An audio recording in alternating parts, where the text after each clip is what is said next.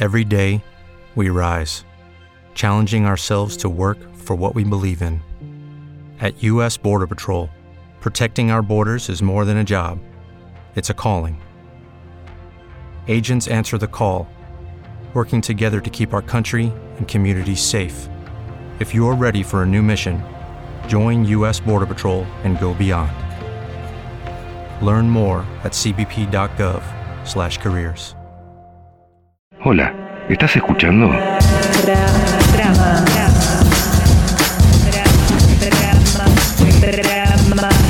Tramas. ¿Quién dice qué a quién? ¿Con qué fin y, y con qué efecto, no? Tenemos el amor sin la caída, sin caer enamorados. Tramas del Yo amor. amo las palabras. Saber qué significado le da uno a todas las palabras que usa. El deporte en sí está dividido entre hombres y mujeres, femenino o masculino, pero ¿qué pasa con las identidades disidentes? Tramas de las, les, lo. Yo tengo la, la hipótesis de que la clase política argentina todavía está muy influenciada por la Iglesia Católica. Tramas de la política. El, el mercado siempre ayuda a los más poderosos. El catolicismo sigue siendo un dispositivo de regulación. Tramas de la religión. El aburrimiento también puede ser un factor de, de creación. Uno no puede perder de vista el contexto. Tramas del arte. La verdad no debe tener que ver con el dato duro.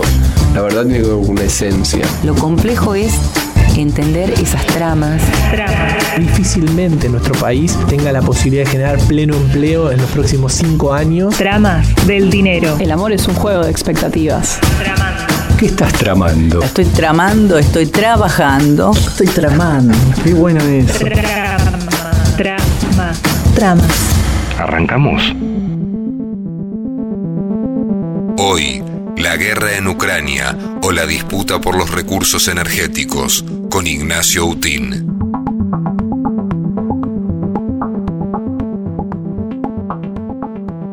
Hay un lugar eh, habitual en el periodismo que distingue acontecimientos, sucesos, hechos que forman parte de la actualidad y otros que forman parte de la realidad. Esta distinción tiene que ver, en el primer caso, el de la actualidad, con lo urgente, con lo que se convierte en noticia, lo nuevo.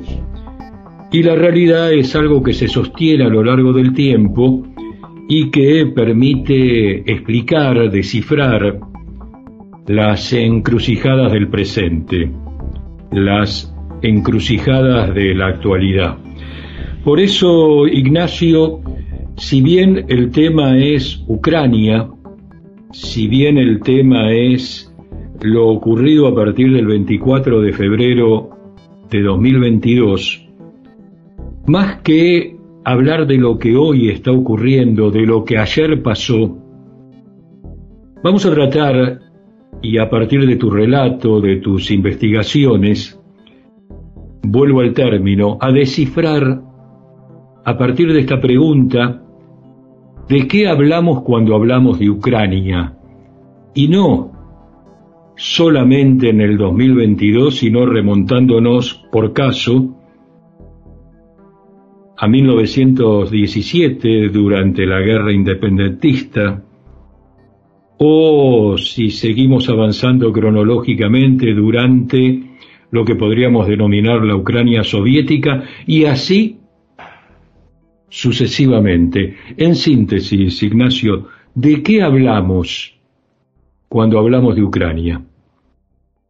Bueno, en principio hablamos de, del país más grande de Europa, el país ubicado completamente en Europa, con lo cual excluimos a Rusia, que es un país bicontinental, un país que tiene una ubicación muy relevante, una ubicación diríamos estratégica, con una gran costa sobre el Mar Negro, en una región en, la que se conectan eh, el viejo imperio ruso con Europa Occidental, eh, una región donde chocaron los imperios durante la Primera Guerra, eh, chocaron el imperio austrohúngaro, el imperio otomano y el imperio ruso, una región que siempre estuvo en disputa porque de hecho el nombre Ucrania en, ucraniano y en ruso es Ucraína y, deriva ese nombre de la palabra kraina, que en distintos idiomas eslavos significa frontera.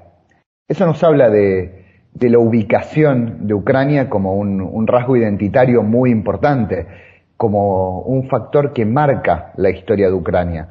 Ucrania no es desde el 24 de febrero un territorio, si se quiere, en disputa, más allá de que todo el planeta lo reconoce como un país independiente. Eh, es desde hace siglos un territorio en disputa.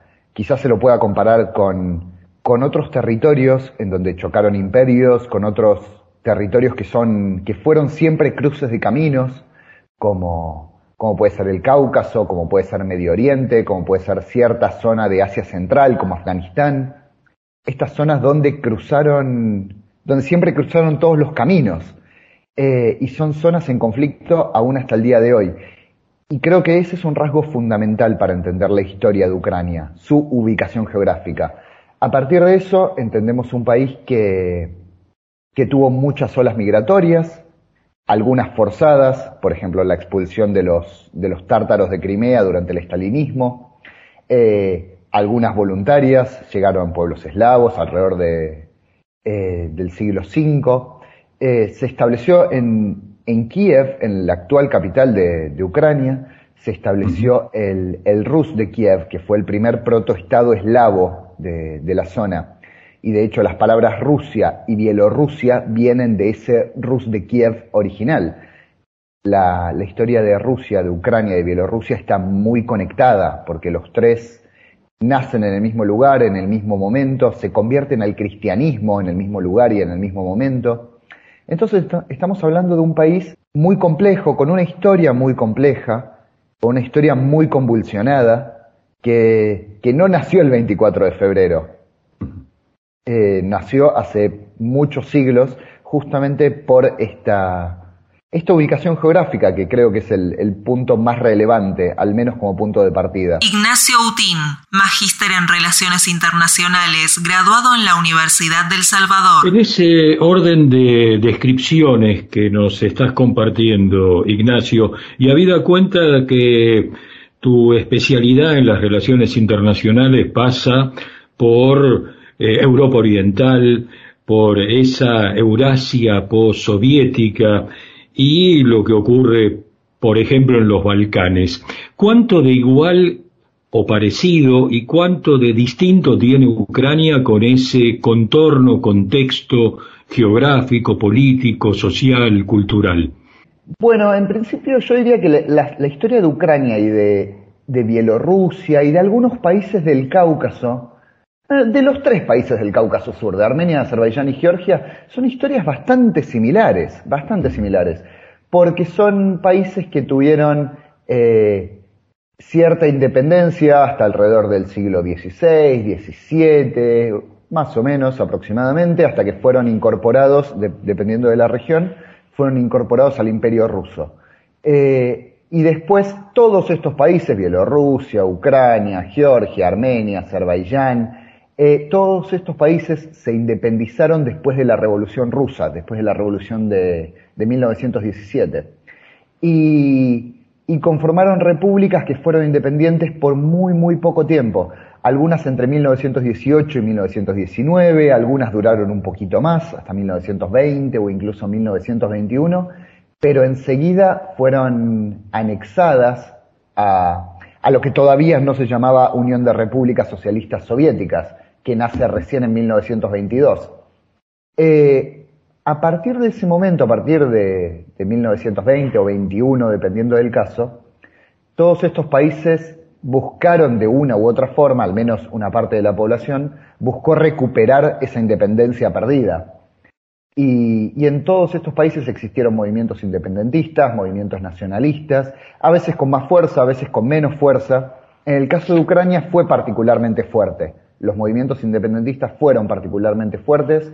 Eh, en la primera década de, de, incorporación a la Unión Soviética, en 1920, se, se creó la Organización de Nacionalistas Ucranianos, uh -huh. la OUN, por, por, su sigla en ucraniano, que, que ya desde la década del 20 luchaba por recuperar la independencia. Después, ya hacia la década del 30, se funda el, el brazo armado de la OUN, que se llamaba Ejército Insurgente Ucraniano, UPA, por sus siglas justamente en ucraniano.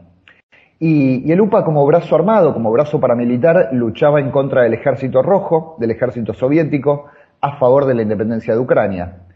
cuando, cuando en 1941 comienza la Operación Barbarossa, que es la operación por la cual la Alemania nazi comienza a, atacar a la Unión Soviética, eh, comienza la invasión contra la Unión Soviética, Ucrania, que era uno de los territorios más al oeste de la Unión Soviética, es obviamente uno de los primeros afectados por esa invasión.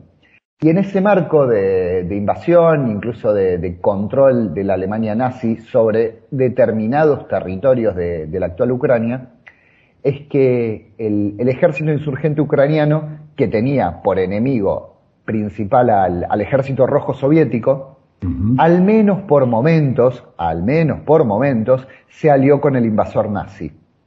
Y, en el marco de esta lucha, de esta lucha independentista, que creo yo que es una causa muy noble, Luchar por la independencia de tu país me parece una causa muy noble, pero en el marco de esta lucha por la independencia, aliándose al nazismo, además eh, algunos de estos sectores nacionalistas ucranianos eh, cometieron crímenes muy graves, como por ejemplo matanzas sistemáticas contra civiles, contra civiles que no fueran ucranianos o que no fueran cristianos.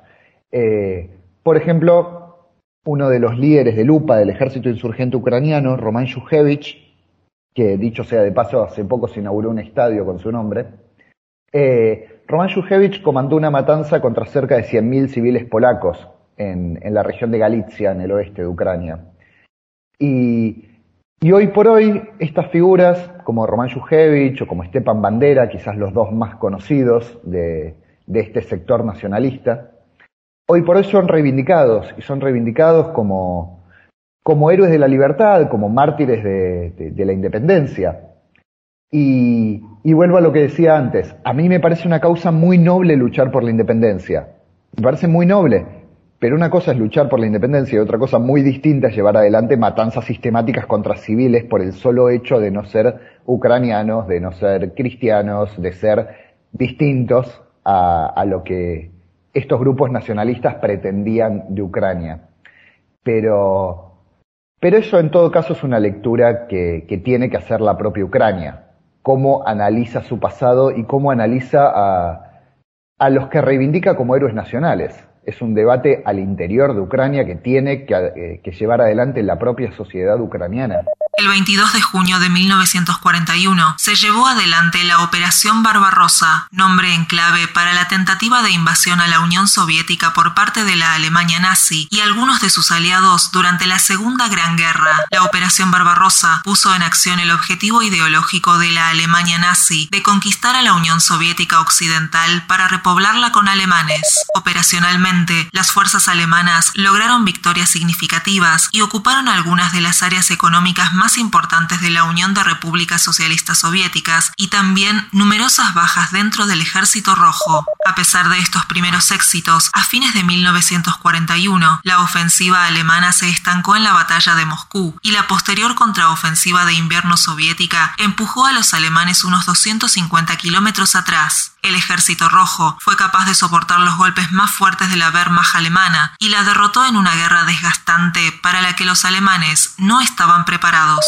Sabes que cuando uno pone el foco, y esto viene ocurriendo desde febrero de 2022, en la historia de lo que hoy es Rusia y fue la Unión Soviética, en la eh, génesis de un personaje como Putin y hace una operación similar de buscar eh, información desconocida para quienes no nos dedicamos a indagar en este tramo de la, de la política exterior, eh, uno va encontrándose con, digamos, si la palabra se me permite, sorpresas.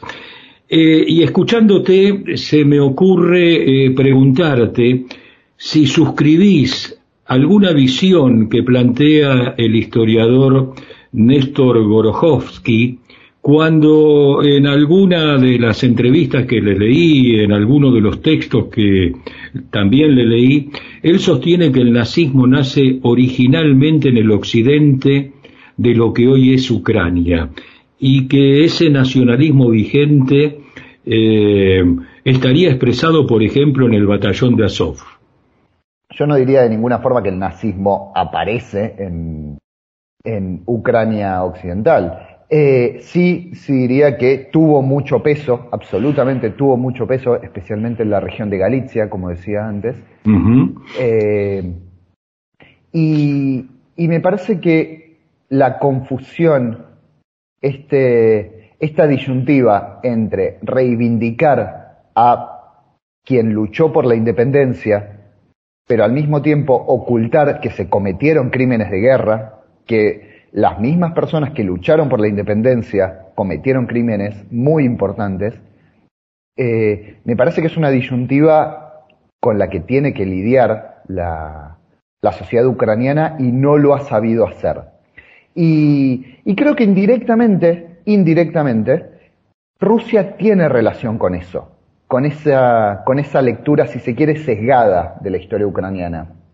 Eh, porque porque desde la lógica de Rusia de mantener a Ucrania y a Bielorrusia y a los países del Cáucaso Sur y a los países de Asia Central como una suerte de colonia, como países satélites, aún ahora, aún al día de hoy, a más de 30 años de la disolución soviética, eso lleva a que, eh, a que amplios sectores de las sociedades de esos países sigan viendo a Rusia como un enemigo, como el país que siempre los colonizó, que siempre intentó colonizarlos, eh, el país que es una amenaza constante, que en algunos casos ha invadido, como en Georgia, como en Moldavia, como en la misma Ucrania.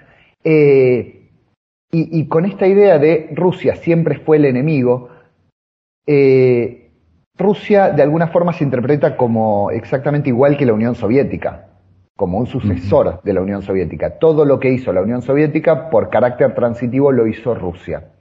Eh, con lo cual, al día de hoy se sigue viendo a Rusia como un enemigo, se sigue viendo a la Unión Soviética como enemigo y cualquiera que se haya enfrentado a la Unión Soviética es reivindicado. Y como es reivindicado, se le perdona absolutamente todo, se le justifica absolutamente todo. Eh, y eso deriva en una en una visión muy sesgada, como decía antes, de, de, la propia historia de Ucrania, también de la propia historia de Letonia, por ejemplo, también de la mm, propia historia de Polonia, por ejemplo. Eh, en, en, Polonia, por ejemplo, al día de hoy, en este momento, es ilegal, es ilegal para el Estado polaco decir que al menos algunos polacos colaboraron con el nazismo en el marco del holocausto entregando, por ejemplo, a vecinos judíos. Es ilegal decir eso y es un dato histórico. Es, es algo cierto. Y sin embargo es ilegal. Eh, estas lecturas muy sesgadas de la historia creo que tienen que ver con el. con, con pensar que Rusia y la Unión Soviética fueron 100% victimarios y los demás países fueron 100% víctimas. Cuando sabemos que ninguna guerra enfrenta a 100% victimarios y a 100% víctimas. Eh, tampoco puede ser, puede, que no sea un 50-50, pero puede que los porcentajes varíen, pero, pero no hay guerra que enfrente a 100% victimarios y 100% víctimas, nunca es así. Eh, y eso lleva a lo que me preguntabas del batallón Azov. El, batallón Azov forma parte de esta, de esta gran disyuntiva que, que, tiene, que tiene Ucrania respecto a su historia, a, cómo analiza su propia historia. Porque si Rusia es visto como enemigo, si la Unión Soviética es visto como enemigo, si los que lucharon en contra de la Unión Soviética son, son héroes y son mártires de, de la libertad, hayan hecho lo que hayan hecho, hay que reivindicarlo y hay que reivindicar sus posiciones. Y, y después se pueden analizar discursos extremadamente antisemitas de Stepan Bandera, por ejemplo, y, y cuando hoy se reivindican todos esos discursos, aparece un alineamiento con el neonazismo. Sin lugar a dudas aparece. Claro. Y, y, más aún cuando tenemos en cuenta que, que el UPA, el ejército insurgente ucraniano, luchó, al menos por momentos, junto a los nazis. De hecho, Roman Shujevich no se alió con el nazismo, sino que formó parte del ejército nazi, con uniforme nazi. Eh, hoy por hoy todo esto es, es reivindicado, a veces más abiertamente, a veces un poco menos. Pero, pero cuando el batallón Azov se fundó, y digo el batallón Azov porque es el más famoso, es el más conocido, es el del Claro, es el emblemático, ¿no? Pero no es el único, de ninguna forma es el único. Eh, cuando el batallón Azov se fundó, su, escudo tenía el, sol negro, que es un símbolo que utilizaba la Alemania nazi, tenía el Wolfsangel, que es un símbolo que se utilizaba en, la Alemania nazi, eh, y después algo, que, es, que es muy curioso. Obviamente muchas veces se les preguntó a los miembros del batallón Azov por qué usan abiertamente simbología nazi o neonazi. Y, y el Wolfsangel es, es, un poco difícil de describir un, un dibujo con, con palabras, pero digamos que es, en alfabeto latino, es muy similar a una N y una I. Es una N atravesada por una I. Y lo que decía el batallón Azov es que eso no era un Wolfsangel, no era un símbolo que utilizara Alemania nazi, sino que era eh, las siglas de idea nacional. Y es, y es un argumento, es un argumento ex, extremadamente falso. Es un argumento muy fácil de rebatir porque una agrupación nacionalista ucraniana utilizaría alfabeto ucraniano, alfabeto cirílico ucraniano, no utilizaría alfabeto latino en su escudo. No, no tiene ningún sentido. Pero, pero bueno, suelen, eh, suelen faltar las repreguntas. Y hoy en día, antes hablaba de, de que no hay guerra que enfrenta a 100% víctimas y a 100% victimarios. Hoy, hoy en día, cuando desde el momento en que Ucrania es invadido el pasado 24 de febrero, a mí me parece que hay una idea a nivel internacional y especialmente en, en, en Occidente, el occidente de Europa, en toda América, eh, hay una idea que tiene que ver con pensar esta guerra, pensar esta invasión como si fuera una guerra entre 100% víctimas y 100% victimarios, entre un país como Rusia, que es extremadamente malo, y un país como Ucrania, que es prístino, que es impoluto, que es perfecto. Y Ucrania no lo es. No lo era antes del 24 de febrero y no lo es hoy.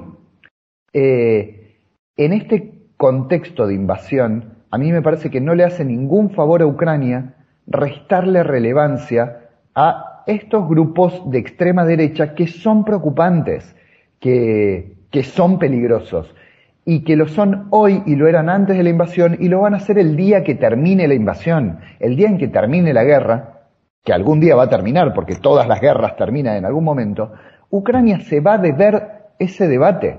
¿Qué hacemos con estos grupos? Porque son grupos que no le hacen ningún favor a la democracia ucraniana. Y, y negar su existencia no le hace ningún favor ni a la democracia, ni al sistema político, ni a la propia entidad que es el Estado ucraniano.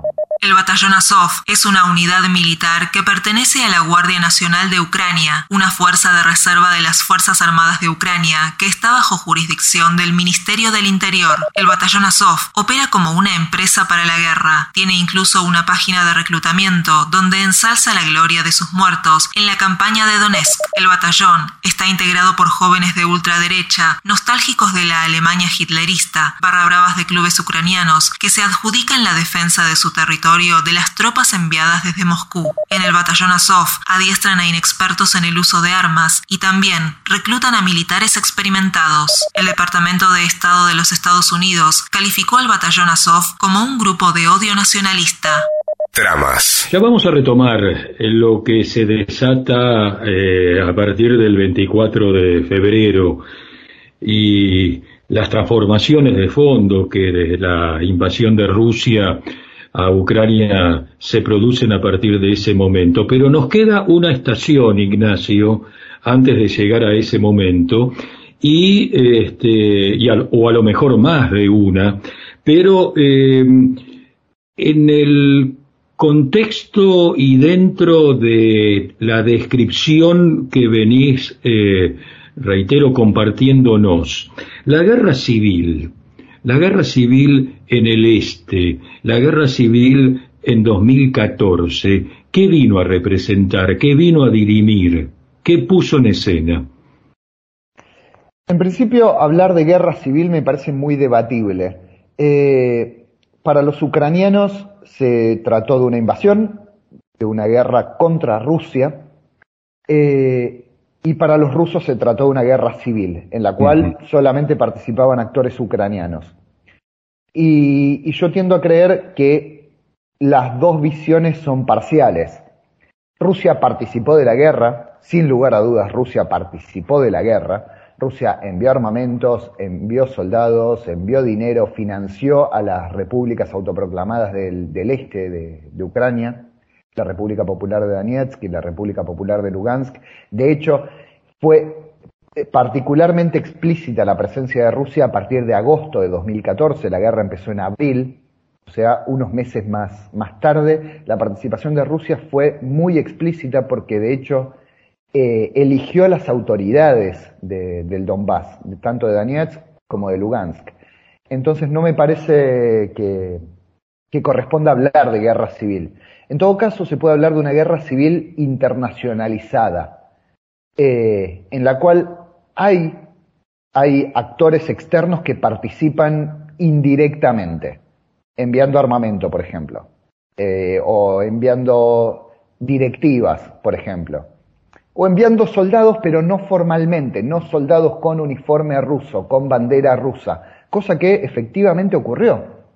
Eh, tampoco creo que corresponda hablar de una mera invasión. En principio porque no hubo una invasión formal en 2014. Insisto, no claro. hubo soldados rusos con uniforme ruso, con bandera rusa, declarando que las regiones eran rusas. Ignacio Utín, periodista. Ni siquiera en Crimea, en la península de Crimea, que fue anexada a Rusia ese mismo 2014, los que participaron de la invasión tenían uniforme ruso. Fueron conocidos como los, los hombrecitos de verde, porque tenían uniforme militar pero no estaban identificados. Mm. Eh, entonces creo que son las dos cosas, un poco de las dos. Eh, hay un poco de invasión y hay un poco de guerra civil. No se puede hablar únicamente de invasión, porque eso sería eh, olvidarse que participaron muchos actores locales. Sería eh, restarle importancia a los actores locales, que sin lugar a dudas los hubo, sin lugar a dudas hubo al menos cierto apoyo a, la independencia de, de Donetsk y de Lugansk, no demasiado amplia, pero existió, sin lugar a dudas, y, existió particularmente a comienzos de la guerra. Hoy, en Tramas, la guerra en Ucrania o la disputa por los recursos energéticos, con Ignacio Utín.